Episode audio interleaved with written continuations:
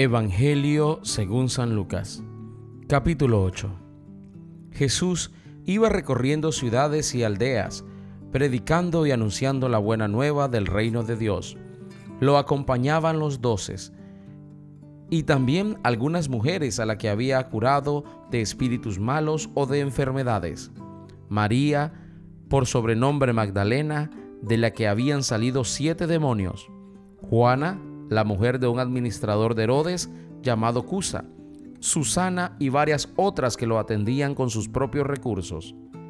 Un día se congregó un gran número de personas, pues la gente venía a verlo de todas las ciudades y Jesús se puso a hablarles por medio de comparaciones o parábolas. El sembrador salió a sembrar. Al ir sembrando, una parte del grano cayó a lo largo del camino lo pisotearon y las aves del cielo lo comieron.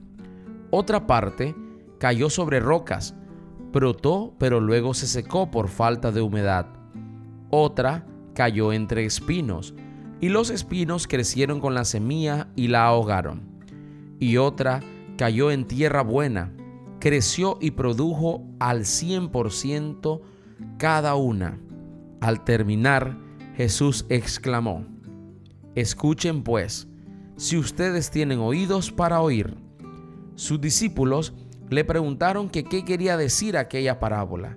Jesús les contestó, a ustedes se les concede conocer los misterios del reino de Dios, mientras que a los demás les llega en parábolas. Así pues, mirando no ven y oyendo no comprenden. Aprendan lo que significa esta parábola la semilla es la palabra de Dios. Los que están a lo largo del camino son los que han escuchado la palabra, pero después viene el diablo y la arranca de su corazón, pues no quiere que crean y se salven.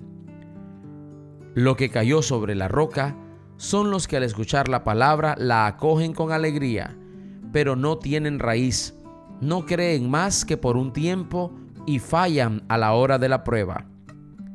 Lo que cayó entre espinos son los que han escuchado la palabra, pero las preocupaciones, las riquezas y los placeres de la vida los ahogan con el paso del tiempo y no llegan a madurar. Y lo que cae en tierra buena son los que reciben la palabra con un corazón noble y generoso, la guardan y perseverando dan fruto. Nadie enciende una lámpara para cubrirla con una vasija o para colocarla debajo de la cama. Por el contrario, la pone sobre un candelero para que los que entren vean la luz. No hay nada escondido que no deba ser descubierto, ni nada tan secreto que no llegue a conocerse y salir a la luz. Por tanto, fíjense bien en la manera como escuchan, porque al que produce se le dará, y al que no tiene se le quitará hasta lo que cree tener. Su madre y sus hermanos querían verlo, pero no podían llegar hasta él por el gentío que había. Alguien dijo a Jesús este recado, Tu madre y tus hermanos están afuera y quieren verte. Jesús respondió, Mi madre y mis hermanos son los que escuchan la palabra de Dios y la cumplen. Un día, subió Jesús a una barca con sus discípulos y les dijo, crucemos a la orilla del lago, y remaron mar adentro. Mientras navegaban, Jesús se durmió. De repente se desencadenó una tempestad sobre el lago y la barca se fue llenando de agua a tal punto que peligraban. Se acercaron a él y lo despertaron. Maestro, maestro, estamos perdidos. Jesús se levantó y amenazó al viento y a las olas. Se tranquilizaron y todo quedó en calma. Después les dijo, ¿dónde está su fe? Los discípulos se habían asustado, pero ahora estaban fuera de sí y se decían el uno al otro, ¿quién es este? Manda a los vientos y a las olas, y ellos le obedecen. Llegaron a la tierra de los Gerasenos que se halla al otro lado del lago frente a Galilea, acababa Jesús de desembarcar cuando vino a su encuentro un hombre de la ciudad que estaba poseído. desde hacía mucho tiempo que no se vestía ni vivía en casa alguna, sino que habitaba en las tumbas.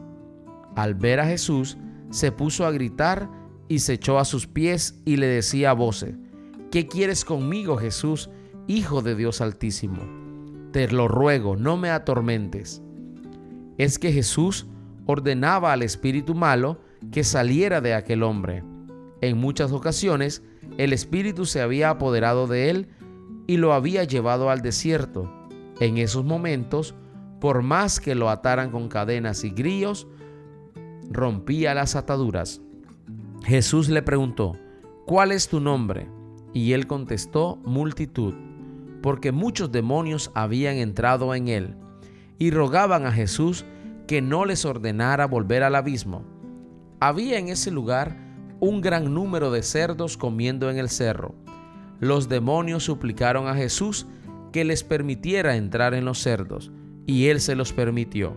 Salieron pues del hombre para entrar en los cerdos, y toda la piara se precipitó de lo alto del alcantilado, ahogándose en el lago.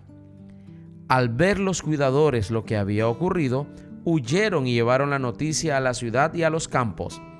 La gente salió a ver qué había pasado y llegaron a donde estaba Jesús. Encontraron junto a él al hombre del que habían salido los demonios, sentado a sus pies, vestido y en su sano juicio todos se asustaron. Entonces los que habían sido testigos le contaron cómo el endemoniado había sido salvado.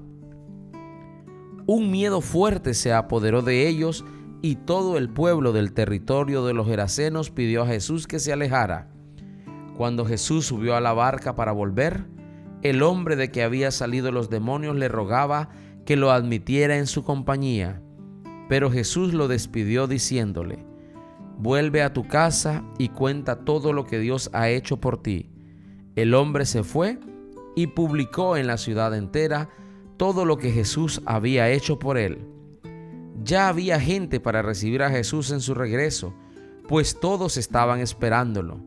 En esto se presentó un hombre llamado Jairo, que era dirigente de la sinagoga. Cayendo a los pies de Jesús le suplicó que fuera a su casa porque su hija única de unos 12 años se estaba muriendo. Y Jesús se dirigió a la casa de Jairo, rodeado de un gentío que casi lo sofocaba. Entonces, una mujer que padecía hemorragias desde hace 12 años y a la que nadie había podido curar, se acercó por detrás y tocó el fleco de su manto. Al instante se le detuvo el derrame. Jesús preguntó, ¿quién me ha tocado? Como todos decían, yo no, Pedro le replicó, Maestro, es toda esta multitud que te rodea y te oprime. Pero Jesús le dijo, alguien me ha tocado, pues he sentido que una fuerza ha salido de mí. La mujer al verse descubierta, se presentó temblando y se echó a los pies de Jesús, después contó delante de todos por qué lo había tocado y cómo había quedado instantáneamente sana. Jesús le dijo, Hija, tu fe te ha salvado, vete en paz. Estaba aún Jesús hablando cuando alguien vino a decir al dirigente de la sinagoga, Tu hija ha muerto, no tienes por qué molestar al maestro. Jesús lo oyó y le dijo al dirigente, No temas, basta que creas y tu hija será salva. Al llegar a la casa, no permitió entrar con él más que a Pedro, Juan y Santiago, y al padre y a la madre de la niña. Los demás se lamentaban y lloraban en voz alta, pero Jesús les dijo, No lloren, la niña no está muerta sino dormida. Pero la gente se burlaba de él, pues sabían que estaba muerta. Jesús la tomó de la mano y dijo, Niña, levántate. Le volvió su espíritu al instante, se levantó y Jesús insistió en que le dieran de comer. Sus padres estaban fuera de sí y Jesús les ordenó que no dijeran a nadie lo que había sucedido.